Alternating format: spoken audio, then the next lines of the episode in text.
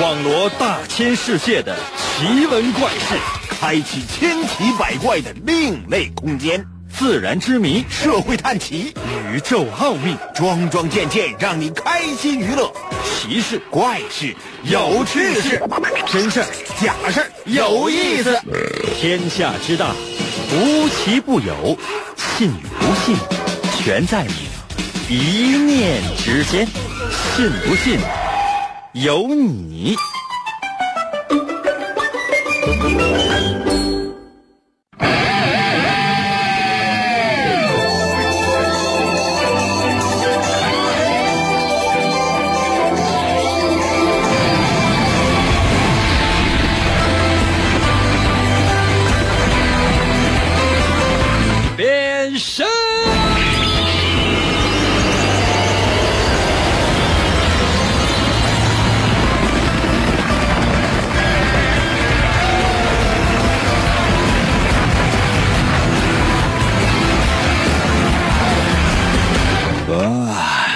来吧，朋友们，我们的节目又开始了。其实呢，每天呢，我都跟大家见面啊，不知道大家伙是有什么样的一种感觉？可能有些朋友说，那每天晚上都见面，那有什么样的感觉呢？我就希望是什么样呢？就比如说是像约会一样，哎，就每天晚上能够有一个约会啊，青年男女大家伙儿聚在一起，在一起，就是么么哒。它会给人感觉呢，就是它非常浪漫，而且充满了期待。更重要的是什么呢？它很刺激，你愿意呢，就是跟我在一起。但最恐惧的是什么？老夫老妻。他说：“哎呀，这天天晚上这都见面干啥呀？有劲吗？今天分开睡吧。咋办呢？这能行吗？所以说，如果你真是听我的节目听时间长了有点腻的话，你这样的，你这个。”离开一段时间好吗，朋友们，我们分手吧。我就希望呢，每天我们都能够有新鲜的花样，就是让你感觉就是，哎，这个怎么这么刺激呢？可能有些朋友说，那你说了这么长时间，咱能做到吗？不能啊。所以现在就已经是老夫老妻了，啊，无论我是老公，还是你拿我当邻居。都可以，这些呢我都不在意。重要的是时间到了，到点儿你就来。如果说哎晚上有事儿来不了怎么办？第二天你得把这课补上。周六周日有时间了，你得把落下的所有的你都补上。什么喜马拉雅 FM，什么蜻蜓 FM，什么阿基米德 FM，这些都可以收听我们的节目。待着也是待着，搜王银的名字。或者搜我们的节目名字都可以啊，对吧？来呀！已经坚持一周，天天跟我约会的，在我的微信平台上给我发个数字一，啊，发一个数字七。可能有些朋友说，那你节目也没有那么多呀，那你要天天都听呢？天呐，你就发一个次数吧，就是就是喜欢我的次数。来吧，为什么要说这些呢？其实我对这些呢也不是特别的看重。因为人生在世嘛，有些东西呢是属于你的，努力一下就能得到；而有些东西呢，它不是属于你的，有没有？又能怎样呢？神奇的，信不信？有你节目，每天晚上八点的准时约会。大家好，我是王银，又到了我们每周一次的测试环节。每到这个环节，你放松就可以了。我不会出特别难的题来困扰你，你只要把你的选择发送到我的微信平台就行。我们今天的主题就是。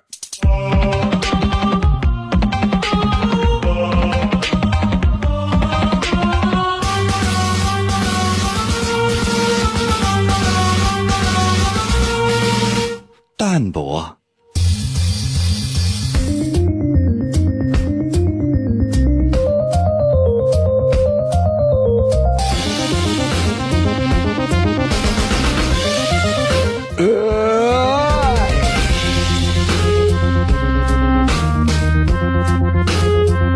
今天呢，我们要纪念一个人，他的名字呢叫做居里夫人啊，居里夫人，全名呢叫玛丽居里，这大伙都知道吧？世称居里夫人，全名应该叫玛丽斯科沃多夫斯卡居里。跟我重复一遍啊，玛丽斯科沃多夫斯卡。可能有些朋友说：“那我没记住。”说实话，我这是第三遍我也说不出来了。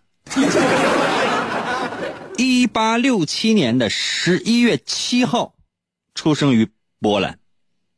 一八六七年的十一月七号，出生于波兰。啊，拿笔记一下，拿笔记一下。可能有些朋友说：“那我记这玩意儿干啥？”我觉得也是，他也没有用啊。你记这玩意儿干啥呀？那我现在是考试，为什么要考这玩意儿呢？你比如说，你要你要记鲁迅啊，鲁迅是哪儿的人？周树人，对吧？姓鲁，名达，字智深。这玩意儿你必须得记下来，为啥你？考试真考啊！小孩也看不懂《朝花夕拾》，看不懂这就是你让一个小学生或者一个初中生就看懂《朝花夕拾》，我觉得太难了。一个成年人，你把《朝花夕拾》看明白，我都觉得很难了。但是非要让一个孩子，一个初中生的一个孩子或者小学生的孩子，就你一定要看这本《朝花夕拾》，而且呢，它里面那些所谓的当时那种白话文，跟现在这种白话文还是完全不一样的。就你让他去记，然后把就一些什么，呃，什么什么情理啊，什么事理啊，包括里里边一些东西记下来，我觉得这是这不现实的。但是考试就考，你怎么办？咱们不是说居里夫人吗？这谁提的鲁迅？啊，再说了，居里夫人，一九零三年，居里夫妇啊，跟另外的一个人叫叫什么来着？叫贝克勒尔，共同发明了，不是不是发明了，是发现了元素钋和镭，获得了诺贝尔化学奖，这已经是第二次了。因为最早的时候呢，他们就说，就是发发现了这种放射性的理论啊，发明了分离放射性同位素技术。那这个呢，我给大伙儿仔细解释一下，什么，哎，叫做分离放射性同位素技术。那它和这个啊坡和雷有什么内在的联系？为什么两次获得了诺贝尔化学奖？原因是什么？我不知道。那有些朋友说：“那我这等着你听你讲那个知识点呢。”真不知道。那主持人他也是人呐，我经常给大伙讲这个讲那个，是我知道的是很全面啊。这个世界上我知道的东西它也很多，但我不告诉你啊。可能有些朋友说：“那那你就告诉告诉我呗。”朋友们掏心掏肺的说：“我真不知道。”就说你也不能把我当神仙，你说我什么都知道，那也是不是不可能。可能有些朋友说：“你到底知不知道？”真不知道。就你非得让我，就是本来咱做个测试环节，我出道题，然后让你过来选。你这说，应该，那你给我讲一下量子物理学。那我给你讲一下平行宇宙里边那个蜘蛛侠和超人，他们两个有没有这个结合的这个机会呗？可能有些朋友说：“那有没有结合的机会？”我觉得他是有的。首先，超人呢，他是 DC，DC 公司的出品的。那蜘蛛侠呢？那是漫威公司的，他就不是一个公司的玩意儿。完，你非得让他俩就是在平行世界里边交集一下，那干啥？他就他俩干跟他干啥？搞对象啊？那不能实现的东西，你就不要再想。就一旦能实现的话，那玩意儿不也是科技幻想吗？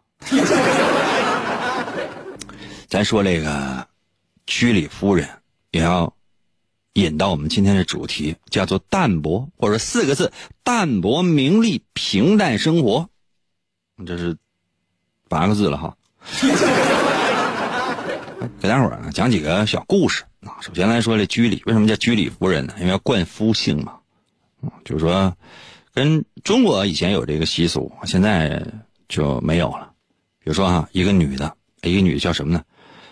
呃，姓尚啊，高尚的尚。叫，嗯，叫一边吧，呃，叫叫什么叫去点啊？叫上去点啊，嫁给了我，要冠上我的王，叫王上去点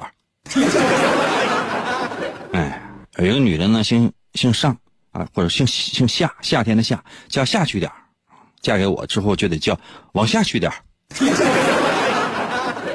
懂吗？哎，如果姓李，哎，张王李赵的那个李啊，李叫李去点就叫什么呢？往里去点懂了吧？啊，这就是居里夫人的名字。咱讲这居里夫人，一八九五年的时候，你想这居里夫人才二十来岁，当时呢，跟那个皮埃尔居里啊，俩人就结婚了。新房布置的时候，就发现哎，只有两把椅子，这怎么回事呢？他老头啊，就问这居里，那个娘子，就咱家屋怎么就两把椅子呢？那你要万一家里来个姐啥的，到时候喝茶咱往哪坐呀？居里夫人说了：“老公啊，要那些椅子干啥呀？家里真来客人来完坐下完，怕他不走了怎么办？这不影响咱们研究吗？咱是搞科研的，我是觉得没有必要。”哎，她老公一听，那对呀，嗯，然后。他俩就把大量的时间用于科学研究，要不你想，人家能两次获得诺贝尔奖吗？一个是，呃，发发现这个钋和镭的时候，应该是化学奖啊。最早发现放射呃放射性这个呃应该是物理呃物理奖，放射性理论的时候，那时候是物理奖，这是两个东西，它不能不能混为一谈。但是你想，物理化学。两个诺贝尔奖都获得了，这人很厉害，也是世界上第一个两次获得诺贝尔奖的人，很厉害。我再说一事啊，在一九一三年的时候，对居里夫人呢，当时每年的年薪能达到四万法郎，巨款了。对于一个科学家来讲，这钱你花不完，真的花不完。如果只是用于生活的话，你花不完，你这是家资巨富。那四万块钱和现在人民币就是一年，起码来讲得上百万，超过一百万。我去年四月份算过一回。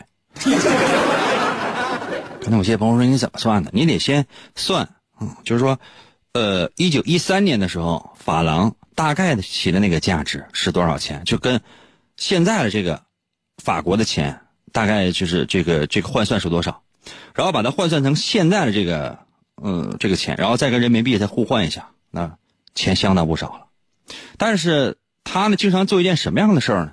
就是说，每回但凡是出国呀，无论是出国还是说是这个去出席各种各样的啊一些宴会啊、宴请啊，他总会把一些菜谱带回来，或者说人菜单，或者说是人家就是跟他记事儿的那些纸儿带回来。为什么？回来当草纸，要跟他写。或者说在路上直接他就用了，你看人家，你再想想你，要点纸回去干什么？揣兜里边，上厕所时候用。那菜单那玩意儿说不好听，正反面都是彩色的，那纸多硬啊！那玩意儿能用吗？哎呀，还有这么一回啊！咱为什么要说这些事儿呢？就说说这个居里夫人呐，这个生。这个这一生都特别的淡泊名利，从来不看重那些。包括你想，有一个大科学家应该什么样？是不是应该就是说西装革履的？不是。你经常你看了解了解这个咱中国科学界的，你看看啊，你看看屠呦呦，那平时那打扮都很普通啊。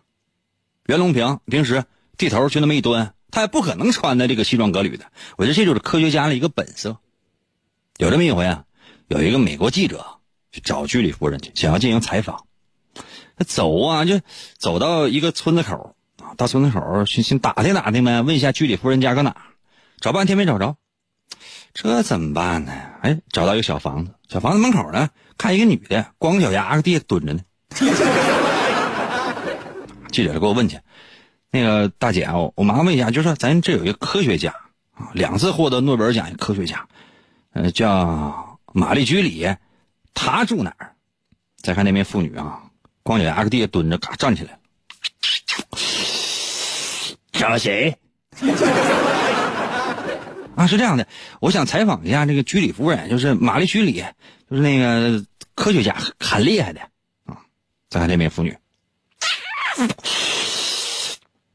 哎呀，我我就是。记者说：“那那姐呀，那鞋呢？” 再看那距离，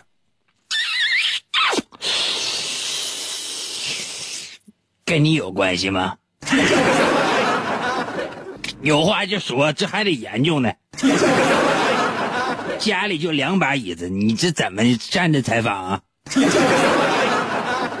这一生从来都不拘小节，不在意那些，全身心的投入到工作当中去。你看看人家，跟人比一比，你看你，天到晚讲吃讲穿，到双十一了，那购物车是不是已经装满了？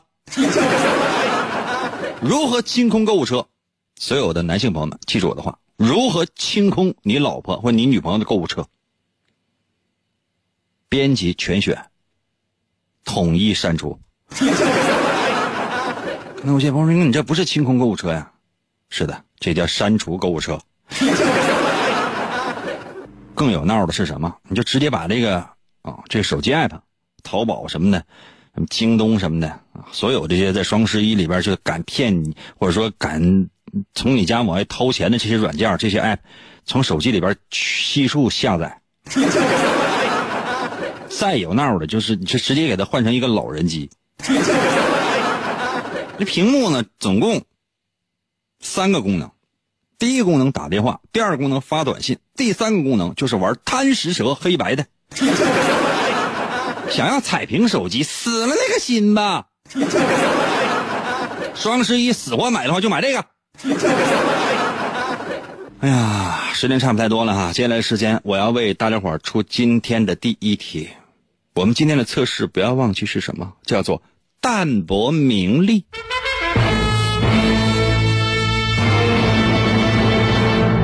经常喝啤酒吗？或者说像我这样不喝啤酒的，可乐、雪碧什么的，喝吗？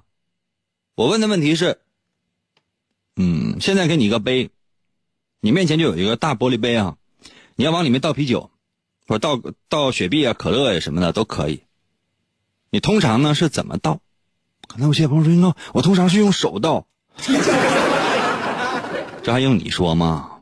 啊，你见过说是拿牙叼着一个这大可乐底下往就往里倒的吗？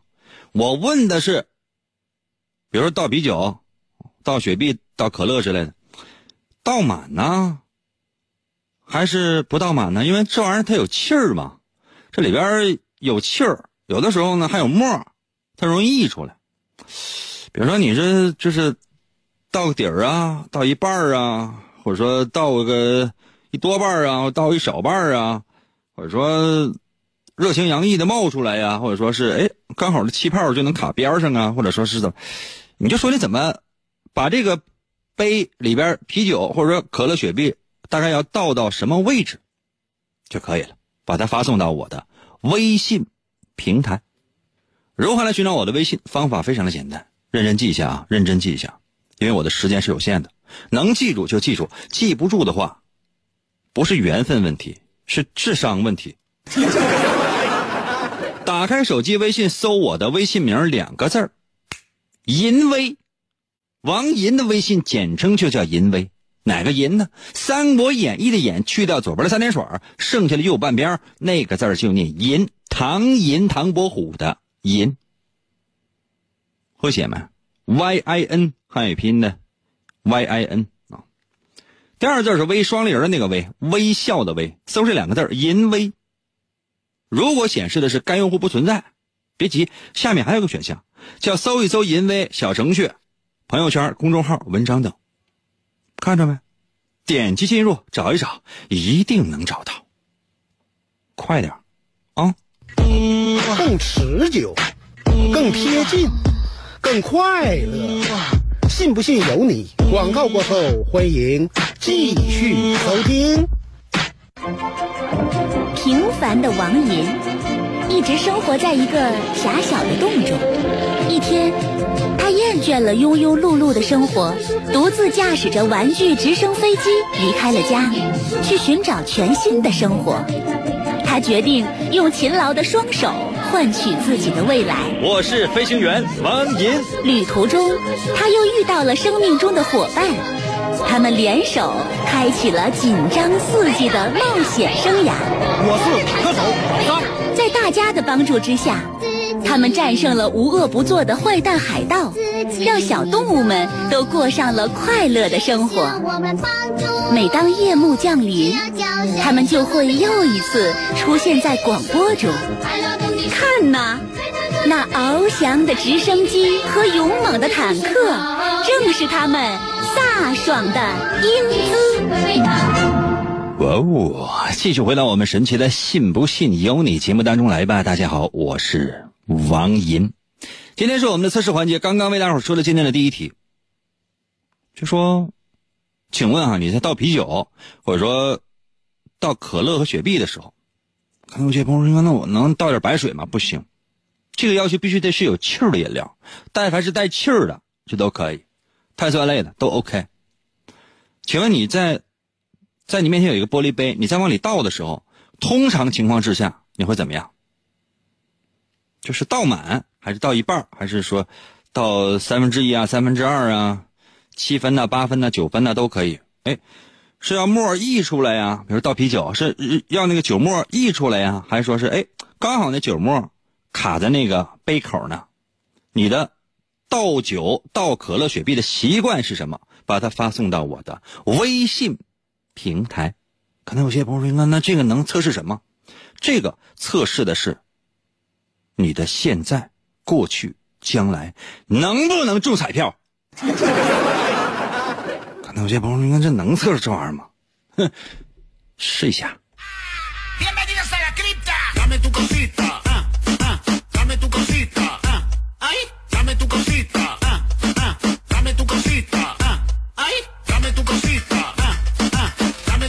博成到了微信留言说：“我要把杯倾斜，然后让酒贴着杯壁，留在杯底儿，然后倒满口那个位置呢，就说是用沫把倒沫倒那个杯口，还是酒倒杯口？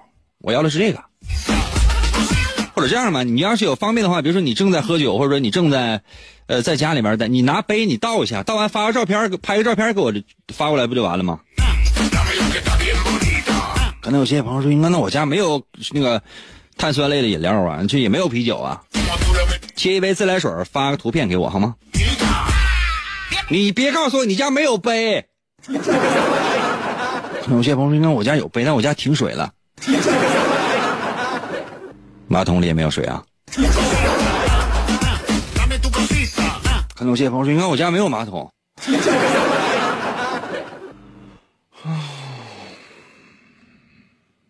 有尿吗？出去上吧。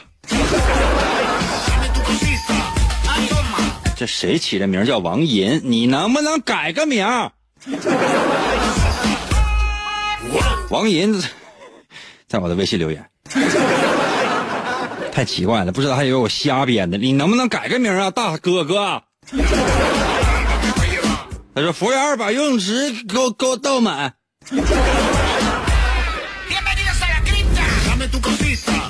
给你倒满了肥料，你去游吧。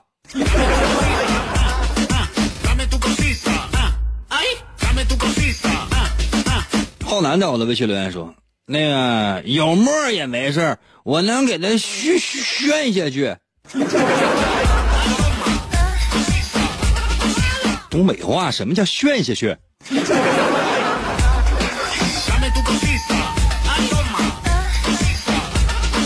全程到了微信留言说：“我要倒进我胃里，人让你倒杯里，人问你是你怎么倒杯里？我的天，你为什么非要倒倒胃里呀？开水。”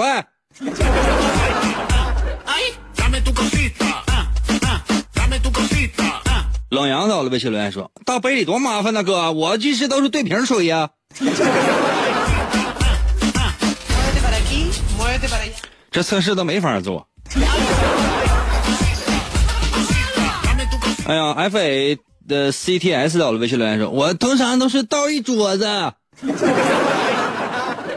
大哥，让你倒桌子上，然后咋的？就拿就拿舌头舔呢？还是把整个桌面就都都端起来喝呀？这长就说不好听的话，长这大就没见过杯呀。你看这福克斯多好，福克斯在我的微信留言说，我倒到气泡快要溢出来的时候，这是多完整啊，多简单一个答案，你怎么就不会说吗？飞鱼到了微信留言说，气泡鼓出杯子，但是不会淌到外边，啊，就这个程度，可以呀。飞扬也到了微信留言说，我都是对瓶吹。服务员啊，服务员，拿几个酒瓶来，让他们吹一吹来。这简直你能吹出你能吹出调啊？流川枫到了微信留言说，我通常都是倒到那泡沫到杯口五分之四，这就完了呗。阿尔法到了微信留言说，我必须用啤酒做水的张力测试。这科学界怎么怎么容纳你这样的酒蒙子呢？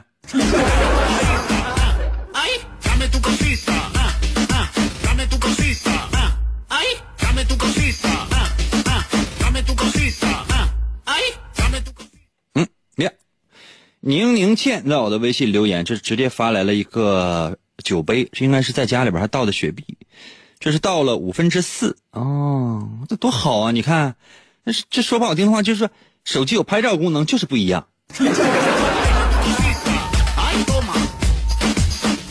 俊在我的微信留言说：“我把瓶盖倒过来，然后把汽水倒在瓶盖里面，然后再把瓶盖当中的汽水倒入杯中，就这么一盖一盖一盖一盖一盖一盖一盖一盖来回的往复。到了七瓶盖之后，我就不倒了，我直接举杯痛饮。另外，老王，刚才我把我爱人那个购物车清空了，我的爱人勃然大怒。现在我的生命值快要被我爱人清空了，英哥，救我！”这就需要你日常啊啊，不停的磨练自己的 SP 和 HP。经常没事就是，你知道拳击手他在打人之前先练的是什么？挨打。这就说说明你媳妇打你打的太少了。要达到一个人生什么样的一个境界？就是你媳妇咣咣抽你大嘴巴，抽到最后的时候，抽一千多个的时候，你媳妇脱力了。而你在打到第二个的时候，你就已经睡着了。没有这点定力的话，这你结什么婚？对象都不应该搞啊！天哪，你你这未来这是是废了。博二到了，微信留言说：“哎呀，正好倒到把沫倒到杯口。另外，我好久都没有听了，我天天上大班幼儿园大班啊？啥时候上小学一年级啊，老叔？”景逸在我的微信留言说：“啊，不要沫，还就要酒满啊。”仙女在我的微信留言说：“口碑倾斜大啤酒，直到酒，嗯，酒那个沫到，到到到杯口还没有沫。”你全名叫欧阳仙女，但你仔细一想，你说这不是仙女，真的，这就是个酒人啊。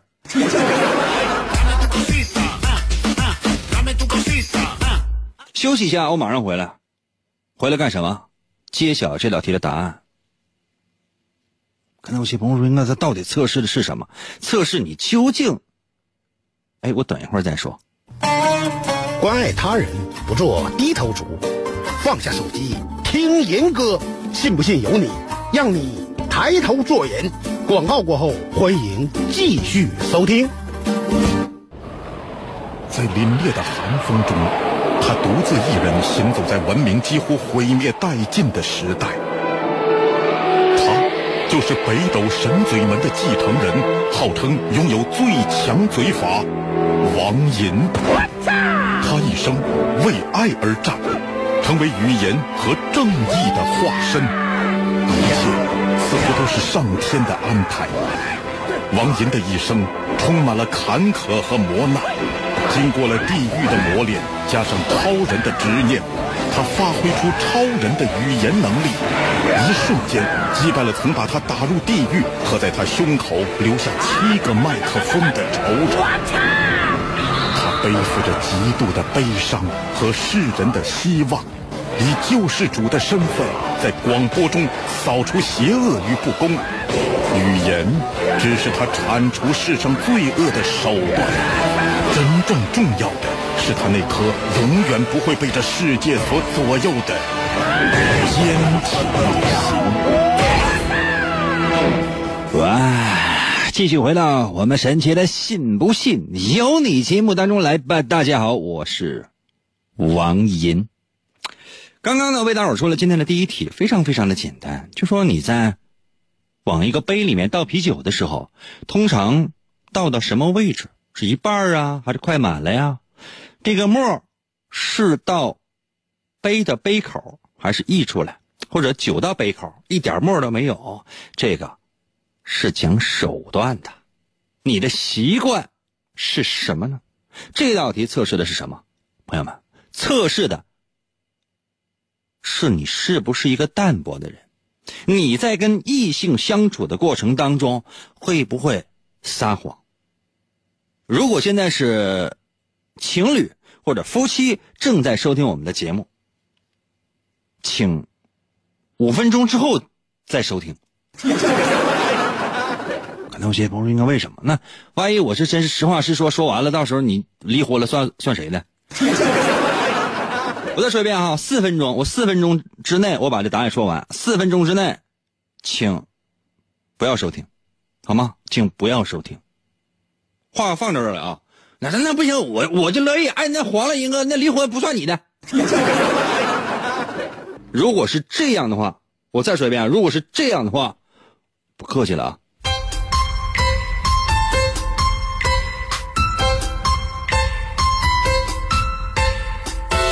无论是倒可乐啊，或者倒啤酒啊，你只倒到一半儿就这杯只倒一半儿或者一半左右吧，那玩意儿也没有那么准的。这样的人呢，通常是比较花，无论是男的是女的，都是比较有魅力的那种，真的都是比较有魅力的那一种。嗯，待人接物啊，表现力呀。都相当相当厉害，但是有一点比较讨厌，就是比较狂，比较自恋，所以说这样的人真的比较花。啊，具体的我就不再多多说，不再多说了啊啊！你自己你看一看，如果你正跟另一半在一起，他给你倒酒或者说倒可乐什么，就倒一半你就嗯。如果通常你倒八分满左右。或者说七分满左右，八分满左右，或者九分满左右也可以，只要没到满都算这第二个。这样的人呢，通常非常聪明，比较执拗做事的时候情绪有的时候不是特别稳，也是因为这个抖机灵，认为自己很厉害，但是呢，不太愿意听其他人的意见，就是执拗的这样的一面。尤其是比如说异性伴侣之间的这种建议，更不太愿意听。就说夫妻吵架，经常就是因为这个，就说那你听听我说的话，什么？多吓人呢！啊，如果呢，你比如说倒酒，一定要热情洋溢，什么意思？就是说酒肯定不会洒出来，但这个泡沫肯定出来。倒可乐也是，哎，这个泡泡沫溢出来一些。嗯，但不会太多，但肯定会溢出来。这叫什么？热情洋溢。别看这样的人哈，给人感觉好像是做事不太周到，但这样的人往往处理事情是比较沉稳的。就即便有的时候给人感觉有点过分，就是话说的有点过分，或者说在语言上有一点小粗暴，没关系，没有关系。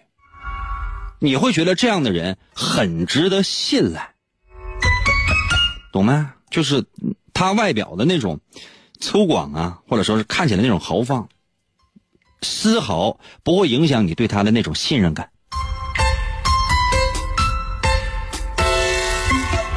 可能有些朋友说，那对异性呢？啊，异性谁能跟这样人在一起呀？那天天就是喝。哎，如果呢，就是说，哎，你这个气泡。刚刚好就到了杯口，或者倒酒也是，哎，刚刚好就到了杯口。无论是气泡刚刚到杯口，还是说这个酒倒的刚刚到杯口，这样的人八面玲珑，做事情往往都能够做到面面俱到，而且呢特别细腻，能够非常轻易的就察觉周围人所有人的心理啊，周围人呃周围事情的所有的事情的动向，这样的人都是了然于心。分两类，一类真的就很淡薄，那一类的什么呢？会借机疯狂的给自己谋利。无论你是属于哪一种，这样的人都很厉害。哎，我说的对，在我的微信平台给我留数字一就可以了。我说的不对的话，你你能打死我呀？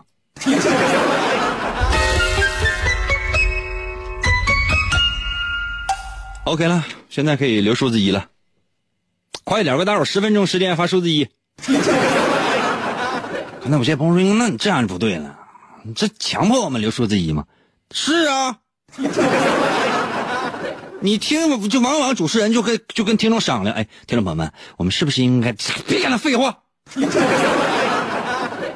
服务员，给我倒满。那有些朋友说：“应该把什么倒满啊？”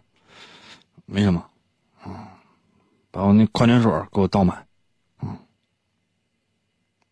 我也不喝酒，现在甜的东西我也不太敢喝了。为什么？年纪大。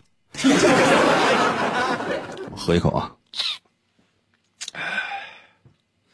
这矿泉水是不是掺水了？啊，有股自来水味。再给我倒一杯。来 啊，接下来时间，朋友们，愿意发数字一的发数字一，不愿意发数字一的话，我也不强迫了。我再出一题。加班的朋友还在干吗？可能有些朋友说：“我是一个老板，我不会加班的。” OK，无论你是老板还是员工，接下来的这个时间，我要给所有人出这道题，跟你的职业没关系。话说晚上十点、十一点了吧，或者十二点也行，你自己以为，反正很晚了，你呀。一个人在公司里面工作没有做完，想下班，真没做完。今天必须做完，而且你是在公司，无论是在自己的公司，还是说给别人打工，这都无所谓。晚上十二点了，哎呀，真太晚了。你想撑个懒腰，来到了公司那窗边，对面是什么？对面是一栋大楼，特别高的高楼。晚上都十二点了，哎。相邻的这栋大厦，请问，你希望这栋大厦上边有几扇窗户的灯是亮的？我再说一遍题啊，大半夜的你加班，到深夜快十二点了，十一点多了，哎呀，今天晚上这活必须都得干完，累了。你习惯性的到窗边啊，抻抻懒腰，放松一下，然后继续干。哎，就在你公司这窗户对面呢，有一栋大厦，现代化的这种大厦。我现在问你的是，哎，你现在看到这栋大厦有几扇窗户的灯是亮着的？可能有些朋友说，啊我对面确实有一座大厦。我是让你在心里想啊，我的天啊！没有说是让你去让你去查数去，就你希望对面这栋大厦有多少的窗户的灯是亮着的，把答案发送到我的微信平台，最好说明原因。我不要那种哎，英哥一，哎，英哥 四十二，不要这样。我要的是什么？我要的是一个原因。啊，我要的是一个原因。我再说一遍题，最后说一遍题啊，然后剩下的你就自己答了。就说你晚上你在公司加班，十一点多快十二点了，今天晚上你必须得把这活干完，但你真的很累了，你来到窗边呢，抻下懒腰，活动活动，然后继续干。这时候你发现窗口外面呢是对面的那栋大楼，一一栋大厦。现在请问的是，你看到这栋大厦？有几扇窗户里的灯是亮着的？把答案发送到我的微信平台。原因是什么？哎，不能说那个应该就一个。原因是什么？如何来寻找我的微信？方法非常的简单，打开手机，打开微信就简单啊！打开手机，打开微信，搜我的微信名两个字儿，银威，王银的微信简称就叫银威。哪个银呢？《三国演义》的演会写吗？去掉左边的三点水，剩下的右半边那个字就念银，Y I N 银，唐银唐伯虎的银。第二字是微，双立人的那个微，微笑的微，就是你正在使用的这个微信的微，王银的微信简称两个字儿，银微，搜一下，找到没？如果显示该用户不存在，不要怕，下面还有一个选项叫做搜一搜银微小程序、朋友圈、公众号、文章等，点击进入一定能找到。速度啊，真的，速度。必须要求速度，因为一会儿我就要回家家睡觉觉了。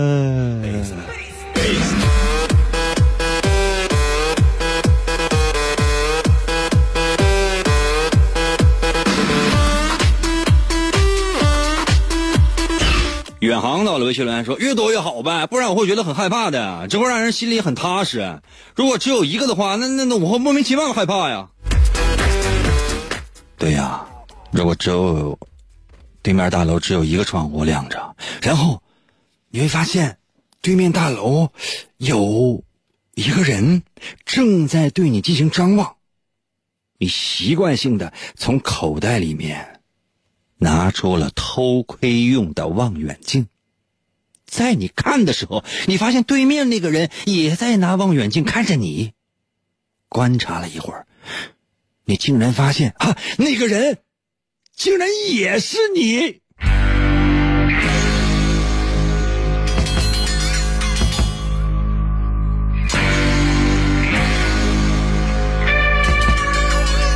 你回到我们节目中来啊。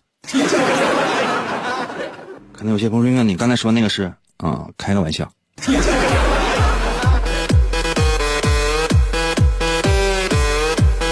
失落到了微信留言说：“当然希望没有亮的呀，那公司加班攀比不可取呀。”这叫什么攀比？那人家没下班呗。疾风到了微信留言说：“我希望一大半灯都亮着吧，而且全是小粉灯，一闪一闪的。”从来没有看过这种行业，说在一个大厦里，整整一个大厦全是，那这是统一管理的呀。可聊的了，微信留言说啊，那个全灭，停电呢。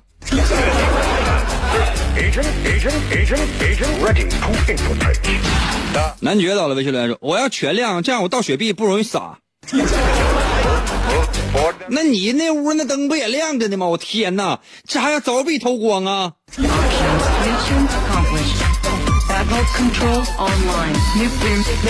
小闹到了微微信留言说：“我就喜欢七，有啥说道啊？七啥呀？七个小矮人啊？啊？你说的是白雪公主和七个小矮人翻江倒海的故事吗？啊，到中国这边叫。”八仙过海。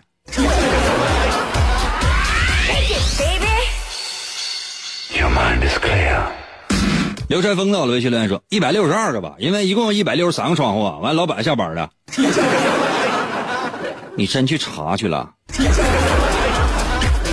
孙燕到了微信留言说：“全亮，全亮，这样我都不用开灯了。”你把你家墙刨了呗，这样的话邻居家那灯光就能到你家了。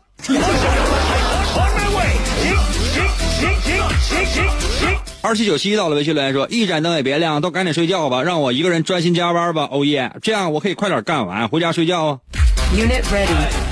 不能就在公司就躺下吗？哎呀，起个名真难。到了，微信留言说：“全部都亮，因为看见别人幸福，我会很开心；别人的幸福工作，我会也有动力。”耶，小姐姐到了，微信留言说：“两三个吧。”这是一个部门负责人跟下面部门员工在为一个项目加班。一看你的生活就非常的凄惨。我来说一下这个吧，这个我们今天的主题什么？是淡泊。那你是一个淡泊的人吗？这道题测试的就是这个。如果你觉得大概对面这个大厦只有两两一盏灯就全灭，或者说一个两个灯都可以，三个灯四个灯这也都可以，五个以下吧，反正越少越好吧，三个吧。这样的人呢，喜欢独处，或者说不在乎独处，在大多数人眼里，你你你有时候挺讨厌。因为你觉得独处是一件很快乐的事情，你不太在意那些乱七八糟的事情，你就是典型的独行侠，所有的事情你都愿意自己干，而且你自己干成绩特别好。如果你觉得对面那个大楼呢，大概也就是个三五个、六七个啊这样的灯，这说明什么呢？就是说你最讨厌的就是别人干涉干涉你的私生活。你无论无论遇到什么样的事情，都不太会向别人来求救。但是你的缺点是什么呢？就是说，有的时候在与人交往的过程当中，可能别人会觉得你不是特别好亲近。如果你觉得大概十个左右啊，或者说二十个左右，这也都可以。这样的人呢，嗯，还是会待人接物的。啊，会待人接物啊，只不过呢，就是说，很多事情你愿意得到其他人的帮助，甚至别人不帮你，你也会说帮帮我嘛，哥哥。如果你觉得就是说这灯至少对面的大楼那灯至少亮一半，或者说一半以上最好全亮，这说明什么？你特别怕怕寂寞，你最喜欢的就是热闹，你没有办法独立一个人生活，更没有办法独立一个人工作。懂没？其实无所谓的，人生那么长，怎么选择都行。你是淡泊名利，还是名利至上，都行。人生是很多元的，爱怎样就就怎样。我又不是非得要教训你，活出自己的风采，比什么不强？明天同一时间等你啊。